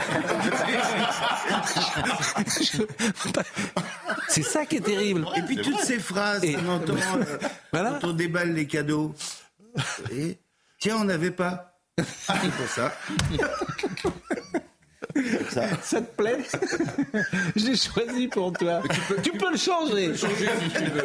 Tu peux, le changer. Et vous, vous connaissez cette mère euh, qui, qui, offre une, euh, une cravate à poids, une cravate rayure à son fils. Et donc le fils met la cravate rayure. La mère dit Je savais bien que tu n'aimais pas les poids. Bon, soyons. Euh, bon, donc bûche pâtissière ou bûche glacée? Bûche pâtissière. Qu'est-ce que vous. Euh... Oh, le revoilà. Qu'est-ce que vous conseillez? Bah, c'est différent, bûche, bah, bûche glacée. Moi, je fais pas du tout de glace, donc pour aller chez, plutôt je fais un glacier pour aller des bûches euh, glacées. Et bûche pâtissière, bah, voilà, on fait ce qu'on appelle euh, bûche pâtissière où je fais quelques bûches sur commande traditionnelles. Vraiment avec la crème au beurre, euh, crème au beurre café. Et vous êtes Karl Marletti, vous êtes où dans Paris À Paris, dans le 5e arrondissement. Dans le 5e arrondissement. Et euh, alors on fait un petit ah, peu de pub, forcément. Voilà, bah, faut, bah, ça a l'air bon. Hein. avec plaisir. et, ça s'appelle comment la pâtisserie Marletti La pâtisserie Karl Marletti. Karl Marletti, on peut peut-être donner l'adresse tant qu'à faire. 51 rue Sancier, Paris 5e. Bah, 51 rue Sancier, donc voilà, je le dis. c'est pas, de mais c'est normal si vous souhaitez, si vous êtes à Pascal, je vais offrir un petit maillot à notre ami des ah, Girondins de Bordeaux. Ah, c'est très gentil. Voilà, c'est un grand club. Voilà. Ben non, mais attendez, mais à mon ami, à mon ami, à mon ami Pascal Oteniente, euh, Fabien Teniente. Écoutez Thérèse. Écoutez voilà. Le 14 mai, centenaire du stade Jacques Chaban-Delmas à Bordeaux. Voilà. Donc, euh, Monsieur Leboeuf, évidemment, vous aurez le droit. Mais d'abord, c'est le stade Rennais, hein. Non, mais il est sublime, hein, ce maillot. Non, mais attendez, c'est le maillot avec lequel les anciens Girondins vont jouer contre le Variété le 14 mai, le 100 ans du stade Jacques Chabandelmas, coup d'envoi donné par son fils et son petit-fils. Voilà. Le, vous avez dit le 100 ans. Les, le centenaire, pardon. oui, le, centon et le 100 ans. Bon. Non mais arrêtez de vous foutre de moi. Oh, bah, je vous apporte des maillots. Je vous apporte des maillots. Je viens régulièrement faire des cadeaux à votre équipe. Bon, monsieur. Euh, à tout à l'heure. Je reviens tout à l'heure. Bon, euh, parfois je donne le prix. Je sais que les gens n'aiment pas trop, mais c'est vrai que c'est pas donné. Peut-être une. Ça, c'est une bûche pour combien de personnes? Là, c'est une taille unique. C'est une bûche pour 6-8 personnes. 6 Ah, bah, c'est des petits, bon, bon, gabarits, hein, parce que là, cette euh, bûche-là. C'est fin de repas. Voilà, une fois qu'on a mangé le foie gras, le saumon, la poulard. Pour la bûche, hein. la, bûche est très concurrencée, bon. en plus, chaque année, par le panettone italien. Oui. Ah oui. Et je lisais ça dans le Figaro encore hier. Le panettone est, c'est vraiment à la mode. Ça va faire 2-3 ans et la bûche est concurrencée par le panettone. C'est bon, ah, mais moi aussi, donc. Vous, vous êtes, euh, Monsieur Valini, vous êtes combien euh, le soir de Noël autour de la table? On est 5 et 3 une douzaine. Vous avez dit vos parents sont toujours euh, de ce monde, mais ils sont à la table de Noël. Ils sont Mon père a du mal à être à la table, mais on, hmm. le fait manger près de nous. Mais ils sont en... Oui, oui, ils ont, ils ont toute leur tête. Ils, et c'est ça qui Ils regardent l'heure des pros le C'est vrai, ils sont en train de nous regarder là, peut-être. en train de regarder là, c'est sûr. il s'appelle comment votre père? René Valigny. Eh ben, on salue René euh, Valigny. on garde votre fils au chaud. C'est lui qui euh, m'a élevé dans le culte du général de Gaulle. Ben, écoutez. On le salue. vous, vous serez donc, vous serez en Guadeloupe, Georges? Le 24 Moi, je soir. le lendemain de Noël. D'accord. Donc le 26. En fait, le 28. Oui. Le jumeau par la veille. Non, mais le jumeau par la veille. Mais... Son costume du 14 juillet, il pense qu'il va aller garder une partie de l'émission. Après l'émission, il fait moins deux, il a mis son. Pour, pour déjà sentir. Euh, bon. Là, je suis un peu trouvé, mais ça sent la truffe, mais alors à plein nez. Bah, alors, monsieur Le hmm. Racontez-nous, euh, ça, qu'est-ce que vous nous avez apporté? On, ben, on a ramené différentes choses, mais aussi bien pour l'entrée que pour accommoder les plats ou pour le plat principal. Euh, mais comme je suis un petit peu chauvin, mais comme je pense que je suis pas le seul ici, euh, c'est top. Euh, j'ai ramené de la truffe, mais de la truffe du Berry, parce que je suis originaire du Berry. Donc c'est une truffe qui est très peu connue, une truffe noire du Berry, euh, là qui est en extra frais, donc qui est top pour euh, accommoder par exemple des purées, des choses comme ça, éventuellement euh, faire en demi-deuil sur euh, des belles volailles, notamment des belles volailles de Brest. Comme Vous avez dit un demi-deuil Ouais. C'est quoi Pardonnez-moi. Oui, alors c'est déjà un peu technique, mais en fait c'est l'idée c'est soulever la, la peau de, de, la volaille et glisser des lamelles de truffe en dessous. Hmm. Alors c'est un petit jeu de patience, hein, mais le résultat vaut la peine. Et puis bon, le réveillon de Noël, on se fait plaisir. Ah. Bon, mais ça c'est top. Et puis la volaille, euh, la volaille de Bresse en elle-même. Alors on a plein de volailles en France, mais euh, pour moi l'une des plus belles c'est la volaille de Bresse, qui est la seule à avoir un, AOP et un AOC pour le coup. Et quand mailloté, on maillotait à la main, ce qui permet au gras d'être euh, uniforme sur la sur la volaille et d'avoir des blancs qui ne sont pas secs. Parce qu'en fait le problème du blanc, c'est que c'est souvent un peu sec. Pourquoi? Parce qu'il n'y a pas de gras dessus. Parce que le gras c'est la vie. L'avantage d'emmailloter ça, sachant que c'est fait à la main, hein. c'est un boulot de dingue. Euh, on le fait tout de suite après abattage quand la volaille est encore chaude. Comme ça, ce gras, il se met sur les blancs. Et en fait, quand vous faites rôtir votre volaille, ben, votre volaille, elle n'est pas sèche. Bon, euh, quelle est la différence entre le chapon, le poulet, la poularde, tout ça Moi, j'ai toujours l'impression que ça. Ah non, non, le chapon, c'est exceptionnel. C'est d'une tendresse. Il a été émasculé, le chapon. C'est un poulet à qui on a, on a émasculé. Donc, c'est technique. Hein. À qui on a. Comme disait Brigitte Ah, oui, exactement. non, mais effectivement, le chapon, c'est le mâle castré. Exactement. Et en fait, on le castre pour faire du gras. Encore une fois, parce que le gras, c'est l'avantage. Mais c'est ce que vous c'est bien meilleur. Vous trouvez C'est très cher le chapon. C'est un petit peu plus cher parce qu'il y a effectivement cette opération. Ah ça, par exemple, vous nous avez apporté une, poularde. Ça, c'est une poularde pour combien de personnes? Ça, c'est une poularde, on mange à 8. Oui, mais bon, à chaque fois vous dites 8, c'est comme euh, le. Ah non, c'est 8 La bûche, mais bon. D'ailleurs, j'ai pas demandé le prix de la bûche tout à l'heure. Alors ça va de 68 euros à 74 euros. Ah oui, mais attendez, là vous bastonnez. Mais non, il y a, du travail. 68 euros. Que des produits de qualité. Oui, bah, j'espère qu'à ce prix-là, c'est bon. Mais et, derrière, il y a du travail. Non, mais, bon, mais c'est vrai qu'il y a toujours un moment de luxe euh, au moment de Noël, euh, dans les, évidemment, qu'on met en avant. Mais c'est vrai qu'il y a un célèbre, il y a un célèbre, euh, comment dire, pâtissier. Pâtissier réfrigéré. Qui, ah, Cédric Grolet. Comment Cédric Grolet Non, il y a un pâtissier qui fait du congelé parfois où vous achetez euh, des choses à 5 euros ou 4 ah, euros. Euh, vous voyez euh, auquel je pense. Et, et, c'est vrai que pour les uns et les autres qui font leurs courses, 68 bah, euros, c'est un prix. Et la poularde Poularde, c'est pareil. Une poularde comme ça, c'est dans les 80 euros. Oui, donc mmh. c'est là on est on est quand même sur des repas de gens fortunés parce que si vous avez je vais. Euh, ah, là, c'est le Père, Noël. on a une cheminée, hein, je tiens à le dire, à CNews. Je sais pas, on a entendu Marine le bruit ou pas à l'antenne? Bon, donc il y a une cheminée. Euh, et euh, notre Père Noël à nous est un vrai Père Noël et il passe par la cheminée. il, parce qu'il y a des ascenseurs dans les, dans les grandes maisons comme les nôtres, mais il y a aussi une cheminée. Donc il, a, est venu hop, par traîneau. Et, là, il est en train de. Mais j'ai l'impression qu'on le voit plus, donc il s'est peut-être blessé. Il s'est peut-être blessé. Bon. Mais ça vient de Bresse? Ouais, de Bresse en fait. Donc c'est en Bourgogne, territoire vraiment de la Bresse. Euh, c'est une très belle volaille. D'ailleurs, c'est aussi pour ça que c'est aussi l'emblème de la France, parce qu'en fait, le plumage est blanc, la crête est rouge, et euh, les pattes des volailles de Bresse sont bleues. Parce que le bleu, le blanc et le rouge. Nous, avec un Philippe euh, Lelouch, Claude Lelouch, on s'est retrouvé un matin, à 5 h du matin, à, élire. Lui, il avait Mister Chapon. Moi, j'avais mis. Ah, peut-être pour le concours des Glorieuses chez, euh, chez, les Glorieuses, oui. Oui, ah, mais c'est On s'est levé, on voyait que des culs de poularde, lui, que des culs de chapon. Et il fallait élire le, plus beau chapon ou la plus ah belle poularde. Euh, mais je, reviens à ce que vous disiez, euh, Pascal. Sur, sur le prix, il faut aussi faire attention à, ce qu'on l'on dit et ce que l'on fait. Parce qu'en France, on ne met plus de valeur sur le travail. Hmm. Cette valeur, elle passe aussi par un aspect pécunier. C'est-à-dire que là, ces bûches, euh, j'imagine que vous faites tout à la main. Oui, bien sûr. Il faut valoriser ce travail. Euh, les pâtissiers, ah, on en manque, on cherche des bons professionnels partout. Dans mon métier, c'est pareil, des apprentis, on en cherche. Il faut les rémunérer, il faut bien les payer. Ça passe par du temps de travail, de la labeur. Je pense que ça se justifie. Après, on a de la volaille de Brest, on a aussi euh, éventuellement moins cher. On peut avoir des poulards de la Belle Rouge qui sont très belles, qui sont un petit peu mm. moins chères également. Et je pense que ça passe aussi par ça. On, boit quoi, a priori, euh, avec euh, une poularde On boit ce qu'on veut, j'ai envie de dire. On, boit ce qu'on veut. Du rouge, pas de blanc. Mais si, blanc, ça pourrait aller. Ah blanc, ça, blanc, ça pourrait aller, mais on serait plutôt sur un rouge léger. Un rouge léger Un rouge léger. Euh, un Bordeaux léger Bordeaux, ça serait déjà un peu, technique. un peu, plus... un peu Et euh, on accompagne cela de, de, quoi De petites pommes de terre noisettes? Non, il faut, faut, quelque chose de léger. Alors, souvent, les volailles, moi, je les recommande farcies, parce que ça permet de nourrir mhm. votre, votre, volaille. Moi, j'ai la recette de ma mère que je fais depuis des années encore, pour le coup, euh, qui est à base d'un gratin de foie de volaille, foie de volaille qui sont rissolés, flambés à l'armagnac. Donc on a déjà quelque chose de, d'un peu sympa.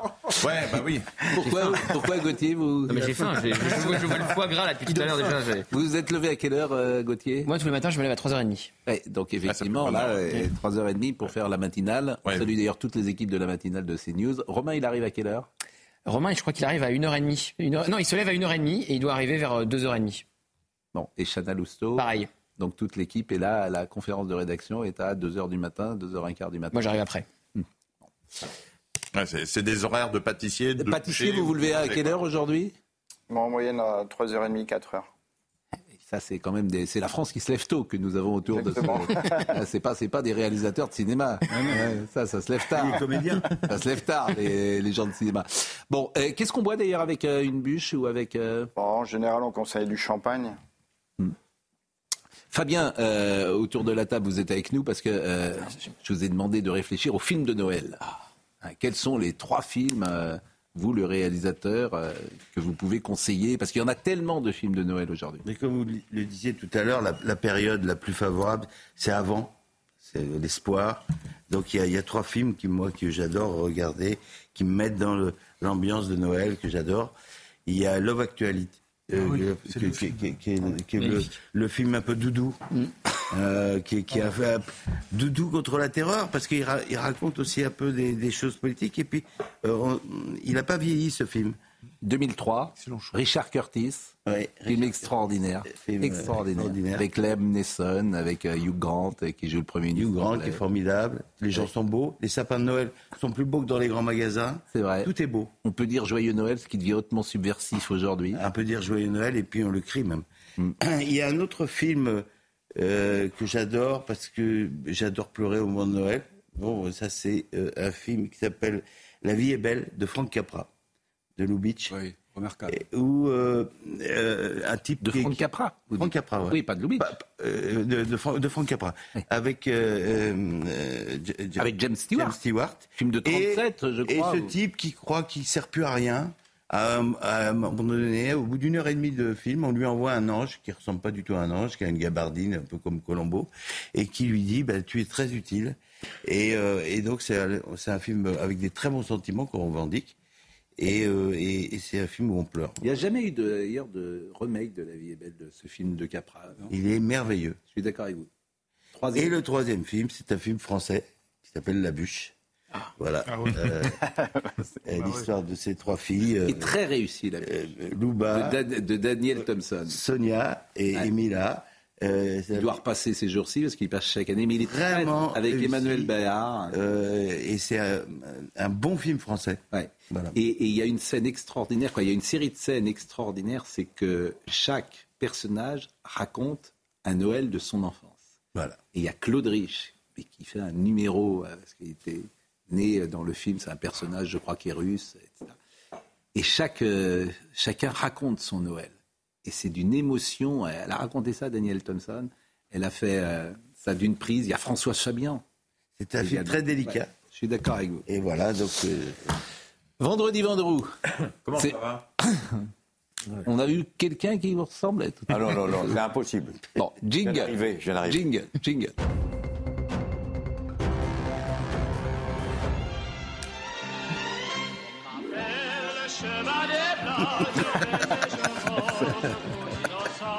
Bon, Est-ce que les gens sont contents dans la rue quand ils vous croisent? Qu'est-ce qu'ils vous disent, Jacques? Ils me disent tous les jours, souvent, vous êtes où vendredi? Ça, c'est le premier truc. Et moi, j'en profite pour dire que je me suis éclaté. Ça fait bientôt un an, puisque j'avais débuté cette euh, sombre plaisanterie au Qatar. On s'était éclaté. Et là, vraiment, chercher dans la semaine un endroit qui sort de l'ordinaire, c'est un plaisir parce que vous vous remettez en cause. Et c'est vrai qu'il y a une liberté sur CNews qui est incroyable. Je peux aller où je veux, quand je veux, comme je veux. Personne ne me dit rien. Personne. je voudrais que vous alliez à l'Élysée. Une fois avec le président Macron, je vous l'ai demandé. Je m'en occupe. Je m'en occupe. On attend. Non mais je m'en occupe. Chaque chose en son temps. Il s'est passé des choses un peu importantes ces derniers temps. Donc euh, il est au courant. Il connaît que, il sait très bien que j'ai envie d'aller dans son bureau, comme j'ai aussi l'intention d'aller dans le bureau de la première dame de France, Brigitte Macron. Exactement. Et j'en profite d'ailleurs pour annoncer deux matchs pour les pieds jaunes avec le Variété Club de France, le 27 mars à Orléans et surtout le 24 avril à Plaisir dans les Yvelines. Et pour terminer, quelque chose qui va vous faire plaisir. votre chronique, c'est ça aujourd'hui Oui, ma chronique, c'est ça aujourd'hui, c'est de c'est dire voilà, voilà, voilà. je vais annoncer, le, je vais annoncer le calendrier du Variété Club de France le 5 mai. Non mais écoutez-moi le 5 mai, Chevalier, écoutez le 5 mai. Ah On va jouer à Poissy contre l'équipe de France des prêtres. Ah c'est la première fois qu'il y a une équipe de France composée pour ce match de prêtres de toute la France et des territoires et territoires d'outre-mer et départements d'outre-mer. Ah, et vous savez qui va jouer avec nous, qui va débuter le match avec nous?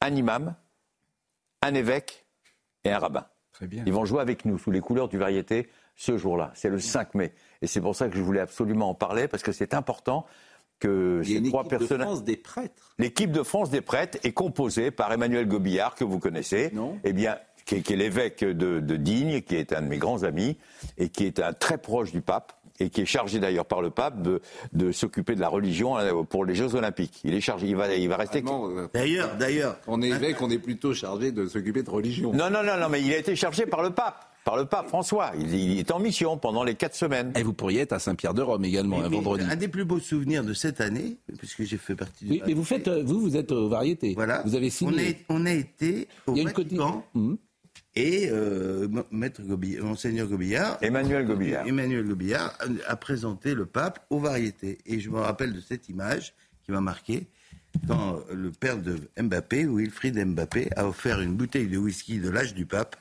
Il y avait euh, Christian Carambeu qui a offert le maillot du variété. Il y avait Carl Olive. Jean-Michel Larquet qui a offert un béret basque. Qui avait offert un béret basque au pape. Et c'était un moment d'émotion. Vous êtes variété, mais, mais vous, ne jouez pas vraiment au football, euh, Fabien Non, il est conseiller. Il est conseiller artistique. il est notre conseiller artistique. Je un, voilà. Je suis un homme de l'ombre. Et puis surtout, pour terminer, alors là, vous avez le calendrier de variété, c'est bon. Oui. Et on termine, bien sûr. Et, et je dis tout ça parce que c'est grâce Arnaud Rouget et Vincent Labrune, qui sont les patrons de la Ligue nationale de football, que j'ai eu tous ces maillots. Thomas Jacquemier, le directeur général des Girondins. Alain Giresse, qui m'a offert son maillot. Et je voudrais, pour terminer, Pascal, petite faveur, que Marine Lançon vienne chercher son maillot des Girondins de Bordeaux. Ah. Je lui ai promis. Vous voulez qu'elle sorte de la région Oui, elle m'a dit 30 secondes. Eh bien, qu'elle sorte. Marine. Marine, on t'attend. On vous attend, Marine. Nous, on n'est pas là la semaine prochaine, c'est Elliot Deval qui sera là. Oui, là, oui, enfin, on, va se reposer un peu, non? Et Marine ne sera pas là non plus. Mais non, mais je sais, c'est pour ça que je voulais faire un petit cadeau à Marine. Marine, vous le savez, euh, cette émission a commencé en 2016. Euh, on faisait euh, le matin 50 000, 60 000 quand on entrait dans le bureau de Serge Nedjar, le lendemain, avec les audiences, quand on avait fait 100 000, ce qui était, ça arrivait une fois de temps en temps, on faisait dix fois le tour euh, du, pâté de maison. Bon, tous les matins, on est en tête, tous les matins, désormais, grâce à Marine. Voilà, Marine. Qui est là tous les matins. Marine. Merci, Jacques, très touché. Voilà. Et euh, tous les matins, il y a 400 000, 500 000 personnes. Voilà. Et c'est vrai que... On Merci pour tout, Marine, en tous les cas. Parfois, Marine, bravo pour tout. Cette émission... Euh, c'est la seule qui connaît l'endroit, hein où je vais le vendredi. Ah oui, bien sûr. J'envoie un SMS. J'envoie un SMS. Marine, Marine qui, euh, quand j'arrive le matin à 7 h Marine est déjà là depuis une heure et elle a euh, mis en place euh, la structure de l'émission et on travaille ensemble depuis 2016. Et c'est vrai que c'est un bonheur. On pense à Serge Nedjar, bien sûr, qui nous a fait confiance dès le départ pour cette émission. Et c'est vrai qu'elle a rencontré un public au point depuis le 28 août tous les matins, tous les matins, entre 9h et 10h30, c'est News et première chaîne info, et parfois même première chaîne nationale. grâce à vous, grâce à André Vanini, par exemple, nous a rejoint. C'est un bonheur de vous avoir. Merci. Vraiment, vraiment un bonheur. Euh, parfois, on est attaqué, on nous dit qu'il n'y a pas de toutes les sensibilités sur ce plateau. Ben, vous êtes la preuve euh, contraire, bien évidemment. Euh, merci beaucoup. Ben, merci en tout cas, Marine. Somaya est avec nous. On a dit qu'on zappait Somaya exceptionnellement. Mais il faut que vous soyez là aussi parce que vous êtes associé, bien sûr, à cette émission chaque jour avec le rendez-vous de 9h, 9h30, 10h et 10h30. Et vous allez pouvoir, euh, je ne sais pas si vous aimez euh, la, bûche euh, pâtissière. Et il faut quand même faire attention à son foie. Et c'est pour ça qu'on va écouter le docteur. Le Ah, je crois, Somaya, que vous êtes pile ah. devant la caméra. Ah, bah, Donc là, effectivement. Je prends de la place.